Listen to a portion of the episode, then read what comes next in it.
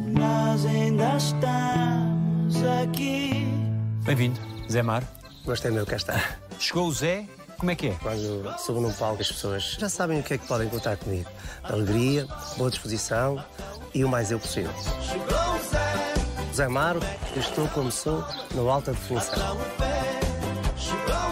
Para chegar a este momento da sua vida há um longo caminho até aqui. Muito, muito longo. Tive de desbarbar muita coisa e com muitas coisas difíceis pelo caminho. Menino pobre nasci. Menino pobre nasci, eu chorei, eu sofri, lutei muito e cresci. Eu cresci, sendo de raiz humilde, onde o sonho daquela criança que gostaria de cantar estava absolutamente impugnado, porque não tinha condições. Era muito distante. Tudo aquilo que eu queria não era muita coisa. Era conseguir ser cantor, tinha aquele fascínio muito grande pela música, mas era preciso alguma estabilidade financeira que eu não tinha, os meus pais não tinham. Deram-me tudo, graças a Deus, mas essa estabilidade financeira não, não podia. Faltava dinheiro para quê? Para tudo. Tive necessidades de algumas coisas. Eu nunca comi iogurtes, por exemplo, uma coisa simples. Eu sou o sétimo de dez irmãos, só a minha irmã a décima, que veio só uma rapariga, no fim. Só ela é que me lembro dela comer iogurtes e um ceralac, assim. Ela comia uma sopa e quando havia. Era difícil, mas a felicidade sempre. Ao crescer com a dor, aprendi com Ao crescer com a dor, aprendi com o amor, construí o meu caminho. Construí o meu caminho. Aprende-se com o amor. Muito. Só o amor vale tudo na vida. O amor é capaz de tudo. Quando se aplica amor em tudo que se faz, quando se aplica amor nas pessoas, quando mesmo não nos dando, a gente entrega-se. A gente dá-lhes para que eles percebam que isto sim é amor e abre a porta. Que gestos de amor é que recorda dos seus na sua infância? Há muita coisa. O meu pai, uh, um olhar sempre terno. Infelizmente ele já não está entre nós há bastantes anos, mas bastava um olhar, um chegar a casa que nos dava uma paz incrível, proteção. A minha mãe nunca trabalhou por todas as razões. Trabalhou muito em casa, somos dez, todos seguidos, era impossível fazer mais alguma coisa. O meu pai trabalhava, a minha mãe educava, e educava mesmo. Também, quando era preciso. Com mão de ferro? Também. Mas uh, eu amo aquela mulher, é incrível. E com tantos irmãos, com essa condição e o pai a trabalhar tanto, o miúdo tem desejos que verbaliza que quer, brinquedos de alguma coisa, ou, ou, fica mais. Fica muito retraído. Os únicos brinquedos que eu tenho que me lembro, que guardo religiosamente, é um carrinho de chapa, um autocarro, que foi dado pelos sindicatos aos meus pais. Na altura havia aquelas festas de sindicato que faziam e que davam. Nunca tive direito a um carrinho porque via sete irmãos à frente, mais dois atrás. Não dá para todos? Não. Não, de todo. A roupa vinha vindo de uns para os outros. Eu andei descalço quase sempre, em criança. Até que idade? Eu não sei, mas até uns oito anos. A brincar na rua? Sim, só tinha um calçado para ir para a escola, que era uma bota, e não dava para mais. Eu não podia fazer os trabalhos de casa. Eu não tinha tempo, porque eu tinha que ir trabalhar, eu tinha que ir buscar lenha ao monte, para a cozinha. Eu dizia à minha mãe, mas eu tenho que estudar, que eu até era bom aluno, eu quero estudar. Mas nós precisávamos de lenha, precisávamos de ir buscar lenha, aquelas coisas. Era ter que levantar muito cedo, para antes de ir à escola trabalhar, fazer coisas, era muito difícil. E os invernos, como é que eram? Os invernos eram frios, muita chuva. Lembro-me perfeitamente de uma vez, o meu pai tentou mudar o telhado no inverno. Ficámos sem telhas duas ou três noites e uma das noites choveu muito. Mas eu lembro que eu estava sem telhado, mas eu estava absolutamente protegido. Dormíamos quatro em cada cama e sentia-me protegido pelos mais velhos. Mesmo que a chuva e o frio viessem, naquele momento podia ver as estrelas, podia ver o céu. Era um pouco isso, complementar as coisas. Tinha que haver necessariamente uma grande noção de família. Era. E havia também uma hierarquia.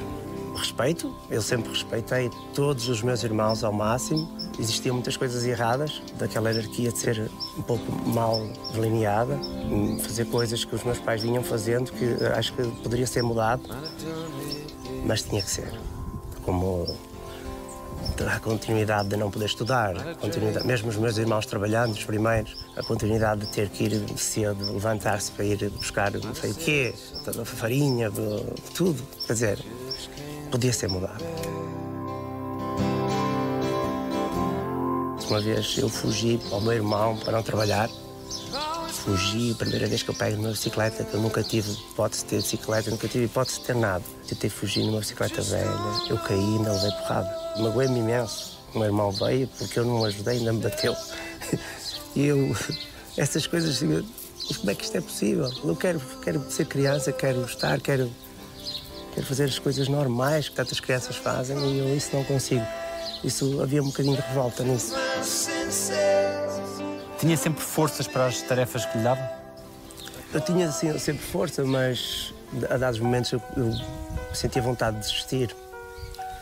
Isto não é para uma criança. Eu mereço ser feliz de outra forma. Eu mereço outras coisas. Eu mereço viver como uma criança e não como um adulto.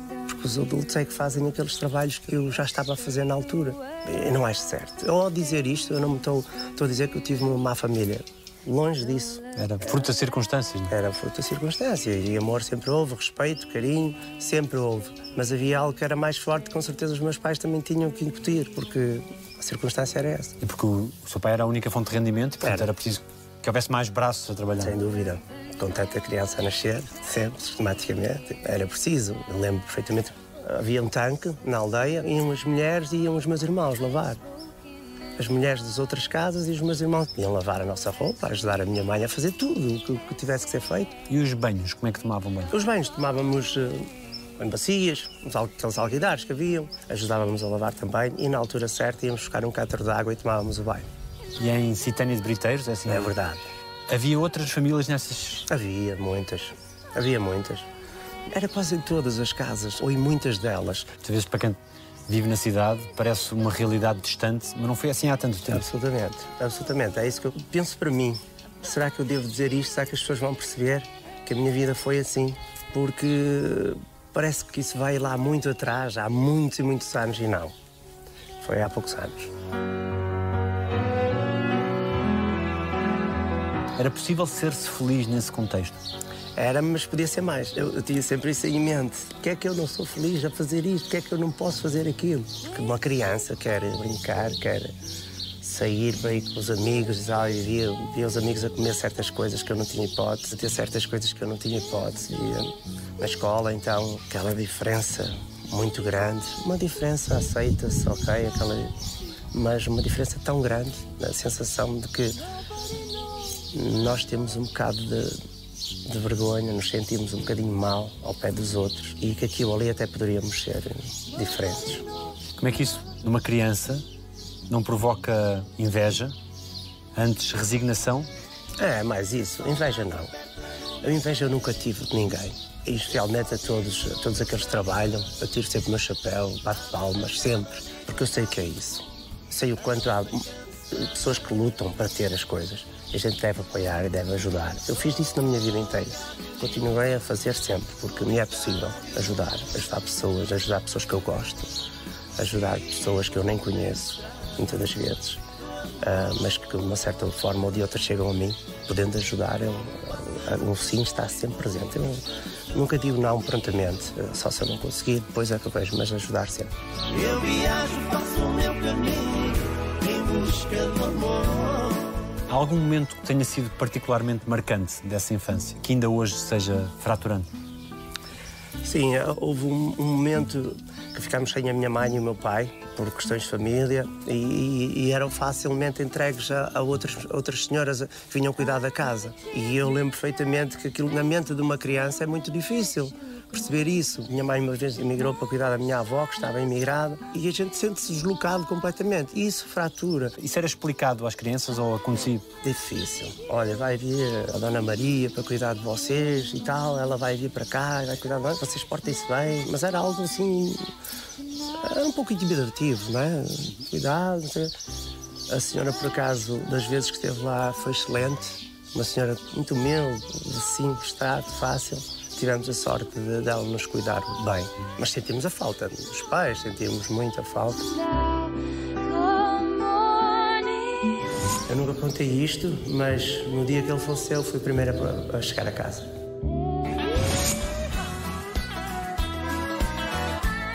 O sonho da guitarra começa com que idade? Começa mais ou menos aos 8 anos. Aos 8 anos eu começo a ouvir os sons, começo a ouvir. Bom, é, eu adoro isto, é uma coisa incrível. E depois eu fechava-me em casa numa sala a ouvir coisas. Ninguém sabia praticamente. Já comecei a cantar, a fazer coisas, era tímido. Até que cheguei a um ponto de que eu gosto de, de, de uma viola. Quando eu via as cordas da viola, uma guitarra, eu ficava fascinado. Eu pedi durante dois anos ou três uma viola e meus pais não podemos dar, não conseguimos.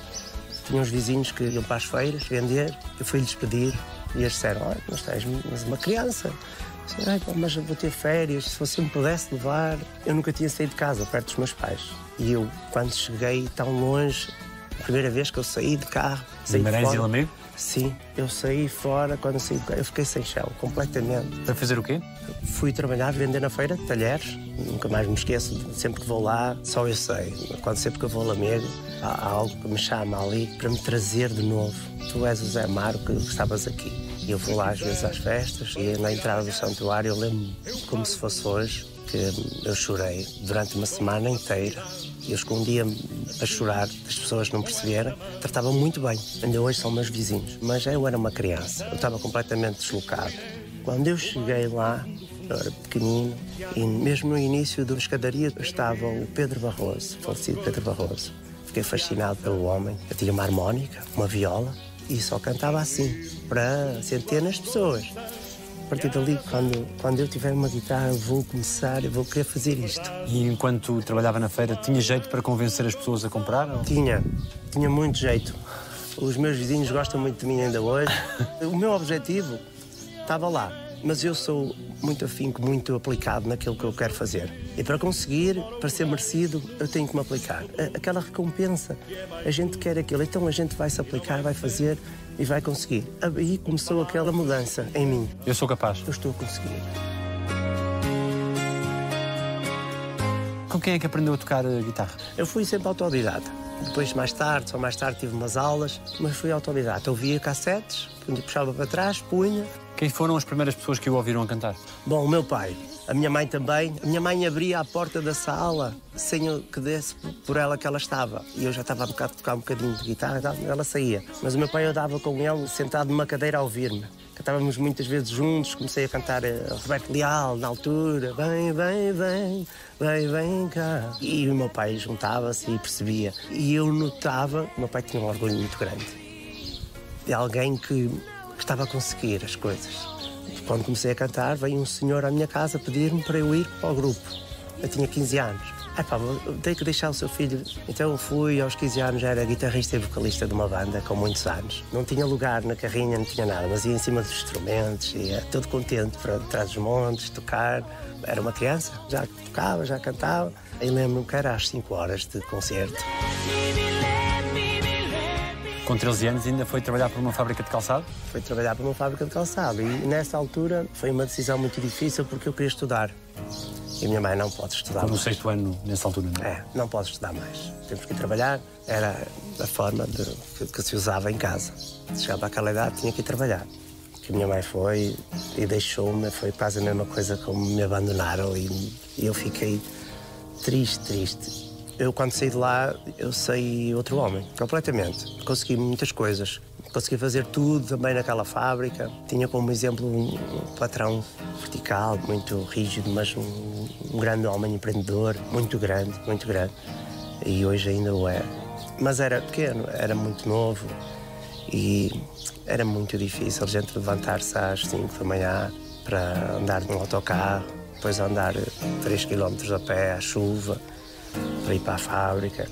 Eh, Foi muito difícil, foram ali 17 anos. 17 anos. 17 anos da minha vida. Depois aos 15 anos com a música em paralelo. Depois dessa manhã, dessa jornada de trabalho, depois o regresso a casa era a que horas?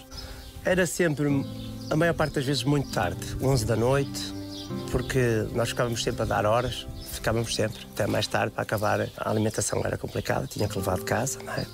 Levávamos uma marmitazinha com uma sopa e com uma comida, parávamos aquele tempo, comíamos e, e con- continuávamos a trabalhar. E depois, quase todos os dias, fazíamos horas, sempre, sempre.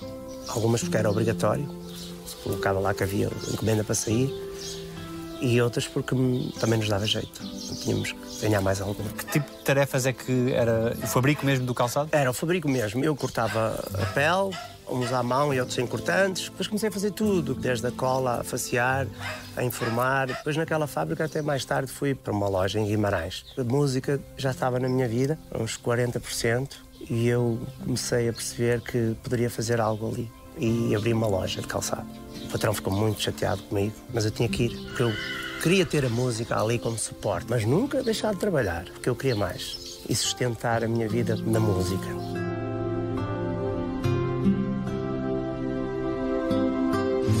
Mesmo uns dias de falecer. Mesmo, mesmo eu sentia a morte, eu sei o que é a morte. Hoje sinto e sei, por tudo que passei, até aqui chegar. A criança que fui e o homem que hoje sou não parou de sonhar.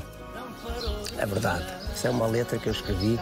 Todas as palavras são sentidas e são a minha história. Porque o homem não para de sonhar. O homem não para de se querer elevar, não para se mostrar, mas a si próprio evoluir e mostrar aos outros que é possível. Mesmo com um futuro não risonho, quando a gente está lá atrás, pensa, Ei, eu estou lixado da minha vida. Mas hoje eu, com essa canção, mostro a muita gente que é possível. Hoje amo vida, a vida que sempre. Sempre gostou de música country? Sempre adorei.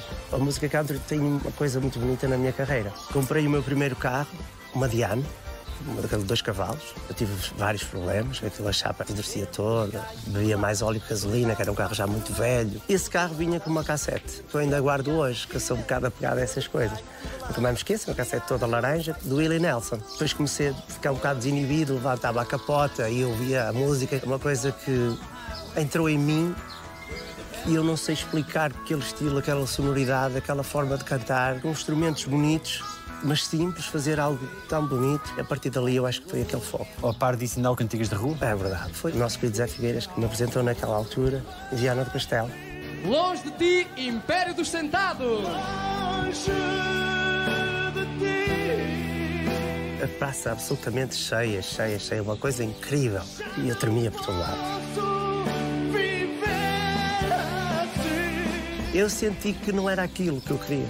Então agarrei-me mais aos grupinhos, aos casamentos e tal, para conquistar o meu público. Os casamentos era uma animação. Era uma animação total. Era algo incrível, porque nós tocávamos tudo aquilo que gostávamos e tudo que estava na moda. Tive sempre um duo, um piano, eu tocava uma guitarra e cantávamos. E não havia amigas da noiva que deitavam os olhares e tal? Havia, mas o profissionalismo já me chamava. Sempre disse, Zé, tem cuidado, anda por aqui. Eu nunca permiti a alguém que tocasse comigo ter um copo na mão. Não dava um aspecto. Nós não somos os convidados. Nós vamos trabalhar. E isso era a responsabilidade. Nisso e nos olhares também. Cowboy apaixonado. Aos 30 anos é que começa a dedicar-se à música de forma mais. É verdade. Eu estou como Zé Amaro há 15 anos. Tenho uma história incrível de quando eu gravei o meu primeiro disco. Gravei o meu primeiro disco por iniciativa própria. Fui às editoras, ninguém quis pegar naquilo. Eu, passado dois ou três meses, eu tinha vendido 3 mil discos aos meus amigos. Então aquilo começou. Fui a algumas rádios, todas fechadas, as portas. Eu vivi um dos momentos mais incríveis da minha carreira logo no início. Eu fui a uma rádio, bem perto de mim. Eu cheguei, bati na porta, veio um senhor, uma cadeira de rodas, e eu mostrei o disco. Ele percebeu pela capa, um chapéu, umas botas e tal. Isto também não é brasileiro, não é nada, tal, não sei o quê. Cantar assim e disse: Olha, não vamos passar a sua música, a sua música não passa aqui nesta rádio. E eu sabia que passava tanta música, tanta coisa. Depois, mais tarde, foi uma coisa incrível. Fui convidado pela rádio para fazer um concerto para os imigrantes, num dia incrível, 15 de agosto. Então eu cheguei, quem foi a primeira pessoa que me apareceu? Esse senhor. Zé Mário, olha, eu vou lhe dizer, esta gente está aqui toda é para si e eu tenho que lhe pedir desculpa. Eu não tenho que pedir desculpa porque, olha, eu- não desisti. Eu estou cá.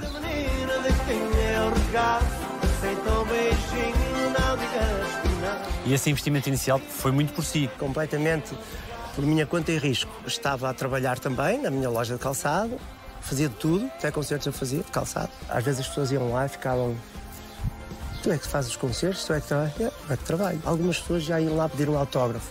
Eu estava a trabalhar, a aventá-la, a fazer as coisas. E as pessoas ficavam realmente admiradas. Mas para um bocado e vai-nos tomar uma água e um café para conversar. Ah pá, não posso, eu tenho que pôr isto pronto, eu tenho que trabalhar. Então a loja de calçado esteve sempre paralela à música e foi isso que me permitiu fazer esse tal investimento. Ter a minha equipe própria e ali depois vir um músico ao de cima. Perceber que aquilo que eu toco não chega. Tem que contratar músicos. Essa humildade, esse exercício. Sem, sem dúvida. Se eu quero os melhores a tocar comigo. Tinha uns amigos e tal, juntei, estão até hoje comigo. Não sou maluco, não, sou apaixonado. E mesmo que a música não tivesse resultado, sabia ter em si a força de poder fazer outra coisa. Completamente. Eu costumo dizer que Deus deu asas aos passarinhos para voar e a mim deu-me pernas e braços e mãos. Eu faço tudo. Eu não tenho problema nenhum. Não tenho problema em trabalhar, em ir para o campo descalço, andar. O que for preciso eu faço. O meu hobby é andar descalço no campo, cuidar das plantas. É aquilo que eu amo fazer. Aquilo que eu amo fazer eu procuro fazer sempre. E a sua mulher, Sandra, era também sonhadora ou mais pés na terra? Mais pés na terra, muito mais. Eu costumo dizer aquela coisa, eu estou sempre um pé na terra e outro nas estrelas. Eu estou sempre assim. Aos poucos eu fui conseguindo que ela percebesse que eu sou um profissional, aquilo que eu gosto, aquilo que eu quero e que eu quero construir a minha família e esta é uma base importante na minha vida, a música. As estrelas no céu O Zé e a sua mulher andaram na mesma escola, não é? Andámos na mesma escola, faz anos no mesmo dia que eu, e depois acho que ali o clique foi uma tia dela que casou com um tio meu. E as famílias aproximaram-se um bocadinho. Eu tinha 16 anos, ela tinha 13. Então a partir daí nunca mais nos largámos. Era difícil porque a família dela era uma família mais pequena, com outras possibilidades, mais conservadores, com outra educação, e foi difícil para mim. O que é que foi mais difícil? Acho que foi mais difícil aquele estigma de que família grande, pobre e tal, mas mais uma vez eu quis provar que quando se gosta, quando se quer, quando se ama, quando a gente vai ao nosso mais íntimo e pensa, isto é possível, eu quero isto. Tendo orgulho naquilo que se é. Eu tenho muito orgulho. Eu sou uma pessoa que tenho orgulho naquilo que fiz. Eu sou uma pessoa do bem. Eu faço tudo sem passar por cima de alguém. Se aparecer alguém no meu caminho, como já apareceu, eu contorno. Mais longo, tem mal, está tudo bem. E o olhar dos outros alguma vez condicionou? Não, eu sentia isso, mas nunca me deixei abalar no fundo. Olhavam assim de cima, não é? Mas eu nunca me intimidei sobre isso. Eu sempre percebi que é possível sermos gente humilde, ser gente séria e é possível sonhar porque os sonhos não pagam imposto. Penso em ti,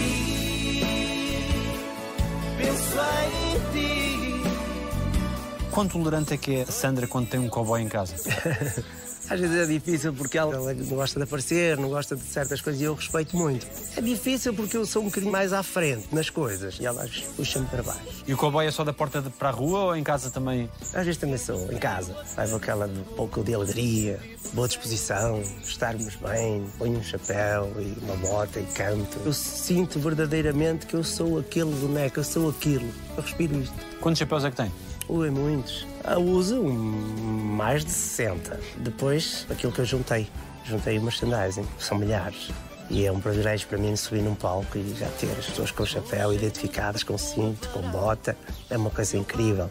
Eu estou no palco muitas vezes por dentro a chorar. Tudo aquilo me lembra. O que é que eu fiz para chegar aqui? Eu olho e vejo pessoas com adereços meus, com cascóis, com tudo. E felizes. Tenho uma outra a Faz questão de guardar em casa muitas das conquistas e das recordações que vai Tudo. aqui.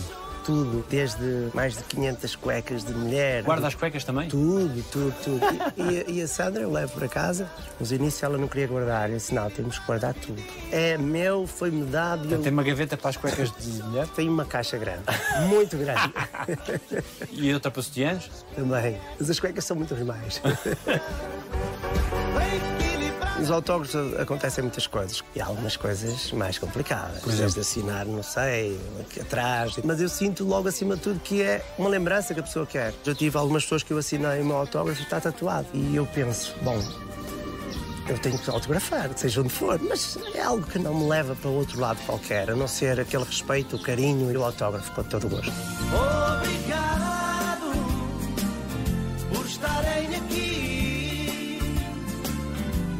fazer de mim o cantor que sou, o que sempre quis. O senhor Domingos chegou a ver o sucesso? O meu pai chegou a ver o sucesso muito pouco tempo. Ainda aqui há uns tempos, um senhor que é meu vizinho, é meu fã, ele diz-me: Eu ia levar um saco de batatas ou farelo ou isto, aquilo à tua casa. A primeira coisa que o teu pai dizia: Conhece o Zé Amar? Eu, não, não conheço. não conhece o Zé Amaro. Ele é meu filho, ele canta assim, assim. E ele faz-me lembrar muitas vezes isso. Sempre teve muito orgulho nele. Muito, muito orgulho, muito orgulho. Era alguém que, das poucas palavras, dizia tudo. Ele dizia não e sim com muita facilidade. E o olhar, as expressões são coisas que me estão na mente desde sempre e coisas que eu guardarei para sempre. Eu, eu, eu nunca contei isto, mas no dia que ele faleceu fui a primeira a chegar a casa. Minha tia ligou a gritar e eu fui. Eu fui, cheguei lá e meu pai estava a falecer naquele momento. Eu senti que ele ficou em paz, ficou bem por estar lá alguém, se calhar eu, porque ele, que ele tanto gostava. Claro que ele gostava de todos, mas eu sentia que eu era alguém amado, muito amado por ele. E então eu peguei na mão e ele, ele faleceu. Ele faleceu e. É estranho falarmos disso, mas a minha família sabe que eu cheguei e fiz tudo sozinho. Eu vesti meu pai. Mas é um reconforto muito grande. Depois chegou lá a minha mãe, chegou uma tia minha, que estava lá também, e ajudaram-me. Mas, Zé Mar, não, não, não esteja aqui, vai para fora. Não, mas eu quero estar aqui, eu quero fazer, eu quero estar aqui tranquilo, quero estar com meu pai, porque nunca falece. Por mais que a gente queira, eu estou a falar dele. Isso é viver. E ele não faleceu por mim ali, está comigo. Nossa vida é acumulação de lembranças e isso é algo que me marca para a vida toda. Eu sinto que ele se sentiu bem por estar lá, alguém que ele queria tanto também.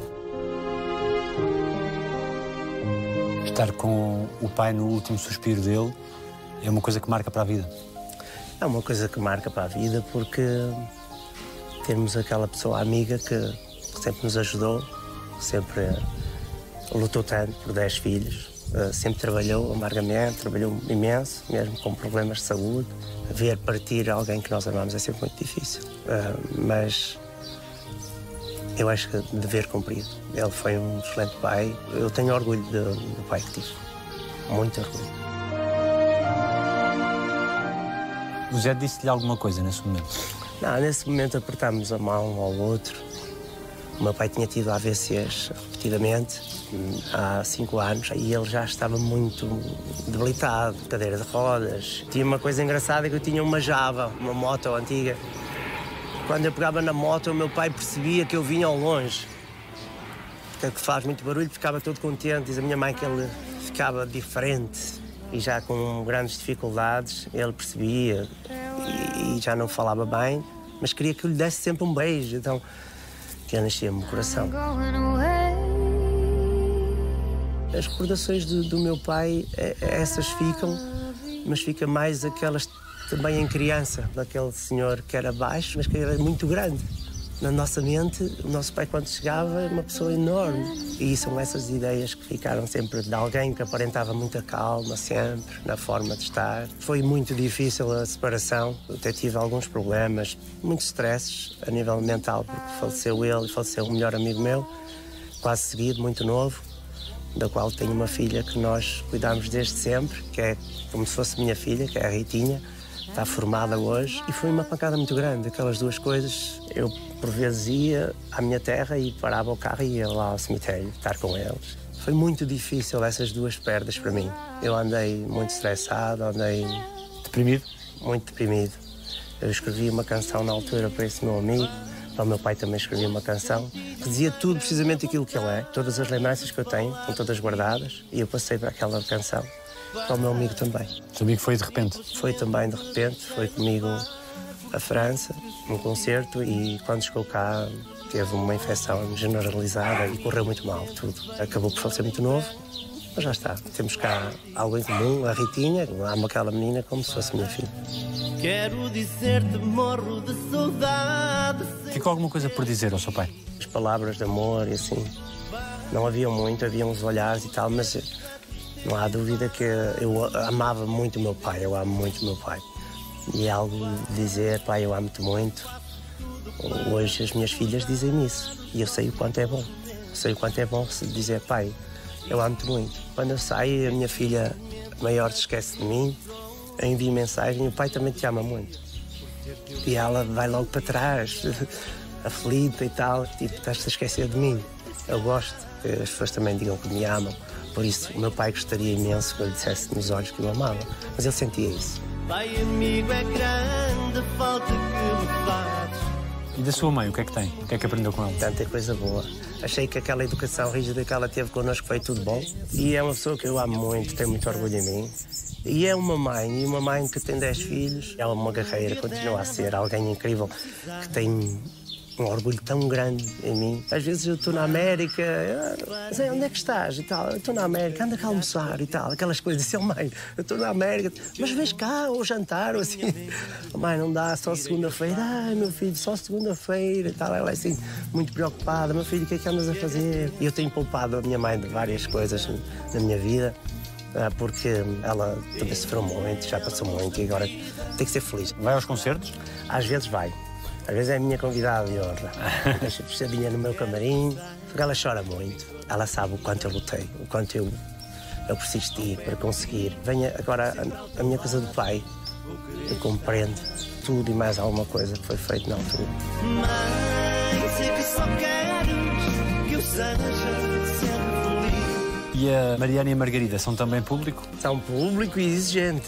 Exigente, muito exigente. O que é que a chegada delas mudou na sua vida? Uma maior responsabilidade, um maior cuidado em tudo que eu faço para que corra tudo bem, porque é para elas que eu trabalho e tudo aquilo que eu faço que seja compensatório no sentido de poder estar também com elas, de estar presença, querer a atenção delas, dar-lhes atenção e isso é muito importante.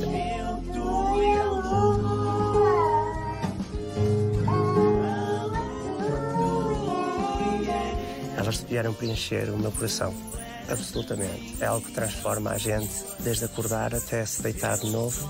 Elas estão sempre no nosso pensamento, quer na forma de agirmos como homem, quer na forma de agirmos como artista.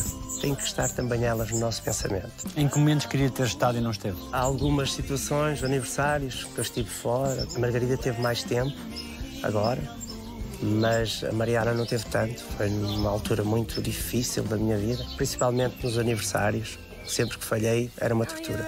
Mas eu percebia que, se calhar, da forma como a gente vai educando, para elas perceberem que não existe um formato de vida normal. Há uma normalidade em todas as pessoas que tentam tirar o melhor da sua vida. E eu, na minha normalidade, eu tento tirar o melhor. Quando esteve doente, estava tão preocupado consigo como com elas? muito mais com elas. Fiquei sem tapete, sem chão, sem nada. O meu mundo ficou reduzido a nada. Todos aqueles meus sonhos, tudo, tudo, tudo que eu tinha, ficou tudo em causa. E a minha família era o que me pesava mais. Uma criança de um ano e pouco, tinha uma outra de 17 anos na altura. É das coisas impensáveis na vida de qualquer um. A gente estar a fazer uma vida normal, no ginásio, tudo direitinho na nossa vida, concertos, tudo, ser uma pessoa saudável de repente começaste a se sentir mal, muito mal. Náuseas, não conseguir eh, conduzir, cair às baletas. Eu tenho alguém que conduz os meus carros, mas sempre que eu pego no carro, isto está tudo mal. Houve vários concertos seguidos e num outro concerto que eu subi, o meu pessoal todo me estava a dizer: Zé, tens que parar, não dá. Há 20 minutos de concerto, houve algo que eu disse: eu não posso cantar mais, não aguento. E foi, foi o fim do mundo. Disse no palco que tinha que sair. Eu não disse, eu abandonei. Já não me conseguia segurar, não conseguia nada. Eu creio que os fãs percebiam isso. Lembro-me de passar com o carro e as pessoas todas a chorar.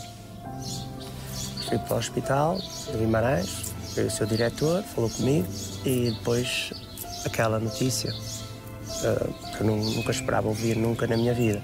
Mas, olha, estamos a preparar o processo para você ir para o Santo António tem que ser transplantado.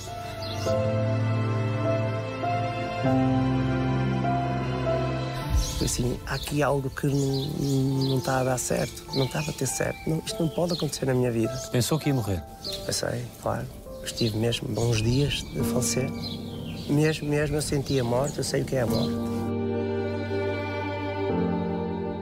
Tinha acontecido tudo por uma toma de um medicamento que É verdade, porque a minha mãe tinha índice de tuberculose e na altura os filhos tiveram que fazer o despiste. E a mim correu muito mal. Eu disse ao médico, olhos nos olhos, que ele sabia que eu não, eu não podia tomar. Derivado ao meu histórico do fígado, já ser um fígado eh, geneticamente muito gordo, não podia. Tem que ser. Temos tomar. E eu tomei, pronto, deu, de- acabou com a minha vida. Os pensamentos estavam sempre muito intensos, era muita coisa ao mesmo tempo, mas depois senti, não vou ter da dor, estou a, a morrer hora para hora, que eu via-me ao espelho eu não me reconhecia. Foi sempre assim, até aos 50 quilos.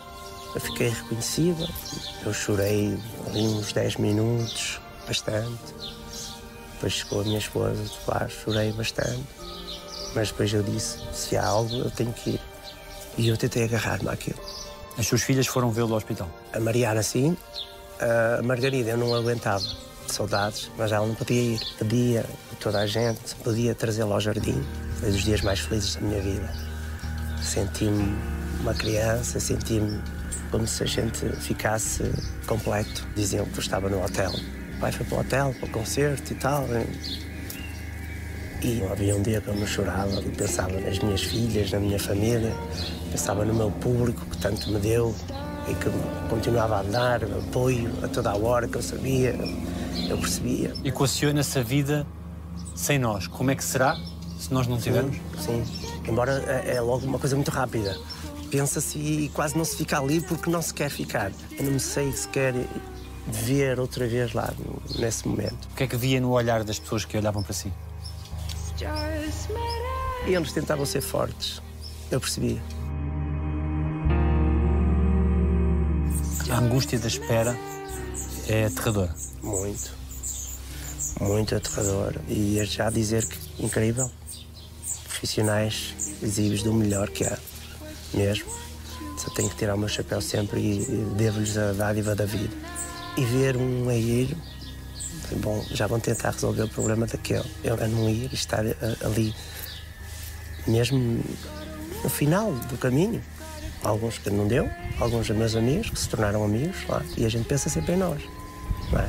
Pensamos, nós também estamos na mesma posição, se calhar pior, porque ainda não temos qualquer luz ao fundo do túnel. Era uma luta constante, uma estabilidade emocional, mas que eu não conseguia, porque a minha vida está por um fio. Fez questão de dizer algumas coisas a algumas pessoas.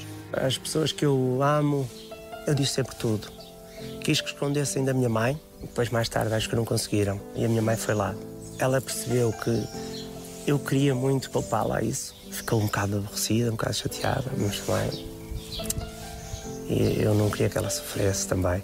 E, e naquele momento sofreu muito, ficou absolutamente abalada, totalmente fora de si, mas que me ajudou também. E ela foi tão bom. Podia sair da cama? Nos inícios, sim, depois já estava muito difícil. Já não conseguia subir uma escada. Cansava-me de tal forma, não conseguia respirar. E quando veio a notícia de que, de que poderia ser, na altura que chegou, eu nunca tinha estado numa sala de operações. Senti um frio muito grande, uma coisa incrível. Senti que ia, ia morrer antes de sequer ser operado. Se vou ficar, vou morrer que não consigo. A imunidade estava mesmo muito baixa, muito fraca, não conseguia ser transplantado, não conseguia ser operado. Não tinha defesa, as plaquetas estavam muito baixas. Esperaram que as plaquetas subissem um bocadinho para fazermos. E fizemos. Depois, pós-operatório, foi muito difícil. Pensei que ia correr tudo mal, foi tão difícil, tão doloroso. Como eu, como eu sou uma pessoa que acredito muito, eu, eu pedi tanto que houve uma altura que eu pedi para, para acabar com a dor.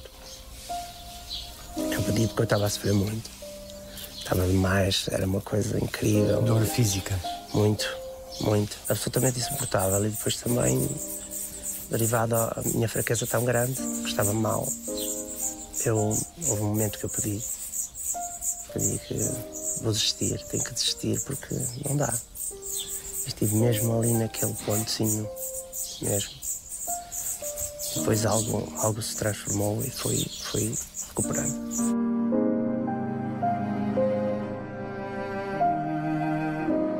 Quis saber a história por detrás do dador. Não sei de nada. Não sei de nada. Sinceramente, era uma pessoa nova, sei disso. Mas, mas o que acho que só deste lado é que se compreende verdadeiramente o que é haver um banco de dadores. O que é estar aberto à Europa, o que é não ter que assinar nada para doar. É? Hoje tem que se fazer só o contrário, quando não quer assina.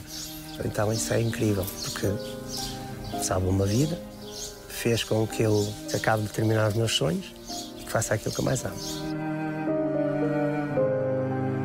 Quando se começa a sentir melhor, há uma sensação de segunda hipótese que a vida nos está a dar? Absolutamente. Temos absolutamente noção todos os dias disso. Já não digo eu vou fazer aquilo. Ou eu já fiz, eu estou a fazer. A quão longo prazo é que são os planos? Ah, são muito mais curtos. Pequenas coisas. Estar em casa, sentado, ler um livro, ouvir os passarinhos. Isso é incrível. Faço uma coisa que minha família não sabe o que eu faço. Vai-se rir. Acabo do almoço, se tiver um arroz que sobrou assim, eu ponho na relva. Quero ver os pássaros que vêm lá. Tem pássaros de toda a qualidade, de rolas, patos, tudo. Eu fico maravilhado com aquilo. A natureza, para mim chega. Eu sou tão apaixonado pela vida. assim. É incrível. Esta segunda oportunidade é tal que eu estou a aproveitar ao máximo. Que cuidados é que tem que ter hoje? Bastantes cuidados, foi-me retirado muita coisa, né? Há mariscos e enchidos assim que eu não devo comer. A alimentação cuido muito bem, sempre me cuidei. Agora, claro, não sou a mesma pessoa. Tenho limitações. Eu sei que não posso fazer certas coisas. No ginásio não faço como fazia. Medicação, não posso esquecer. Mas, da forma que eu estava, quando comecei a tomar medicação, estava tão mal. Até agora, agora estou incrível. Sinto-me maravilhosamente bem. Nesse processo todo, a fé ajuda? A fé ajuda, sem dúvida alguma. As pessoas confundem religião, fé, acreditar, confundem tudo. Eu acredito que acreditando eu consigo. E as pessoas não falam, ah, é religião. Não, eu acredito que eu, se sair de casa, acreditando naquilo que eu quero fazer, eu vou conseguir. Depois, claro, como sou uma pessoa crente, sou uma pessoa religiosa, eu junto tudo isso.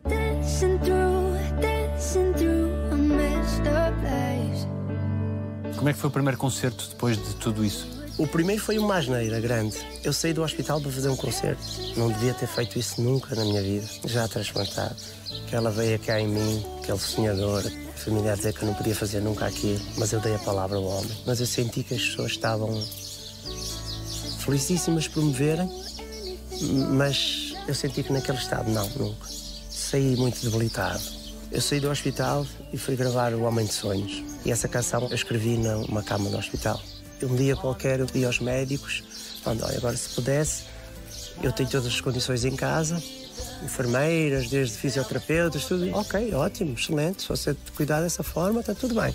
Passados uns dias fui para casa. Não é que cheguei a casa, no dia seguinte liguei ao meu produtor que queria gravar o disco. Eu gravei a canção, muito difícil, não tinha a caixa, o ar que precisava. A canção era tão bonita, eu queria porque era a minha história tudo aquilo que eu passei. A minha voz estava, estava fraca. E eu disse, mas eu quero isso assim. E esta canção abriu o disco. É uma canção na qual eu me orgulho porque fiz mesmo diante de todos os meus problemas e é uma canção de incentivo, de mostrar às pessoas que é possível. Sei que foi muito difícil para o meu produtor e para o meu músico. Mais tarde eles disseram, eu tinha um dreno, eu estava uma coisa, é, é algo, é impensável aquilo que eu fiz. Mas é aquela minha veia de querer fazer, dar continuidade ao sonho, Fazer agora. Fazer agora. Em casa toda a gente chorou, toda a gente não queria que eu saísse, estavam a chorar. Sim, mas eu sei, eu sou responsável. Bom, não, não estava a ser. Não sei se era a vida a dizer-me. Eu quero marcar este momento. Não sei, eu posso não fazer amanhã, posso não conseguir. Aquele homem que vejo no espelho, descalço, Todos os abraços da Mariana e da Margarida agora têm um sabor diferente? Tem um sabor diferente. Todos os dias a gente se abraça, todos os dias a gente se beija, todos os dias a gente brinca. Querer ir buscar a Margarida à escola, querer ir com ela ao parque, eu aproveito ao máximo. O, estar com elas, o, o estar com a minha família, é o que eu costumo dizer. Eu vou fora, estou sempre pronto para chegar a casa, porque o nosso coração mora lá. Tem medo de morrer? Eu sou sincero, quando eu estive naquele ponto mesmo de sair, eu ia bem. Estava calmo, estava consciente. Não era feliz, não era feliz, mas havia uma paz, havia uma paz grande. Não sei se era por muito sofrimento. Era esse sofrimento todo que, que nos fazia, que me fazia estar completamente do lado lá e também de paz com, com a vida, com a pessoa que sou, com, não sei, é estranho eu dizer isso, Mas eu senti que, ok, ok, tudo bem, tudo bem. Qual foi a melhor coisa que disseram sobre si? Que eu era muito profissional naquilo que eu fazia. E isso, para mim, deixa-me, no fundo, envaidecido, mas também com aquela responsabilidade de. Como é que um dia gostaria de ser lembrado?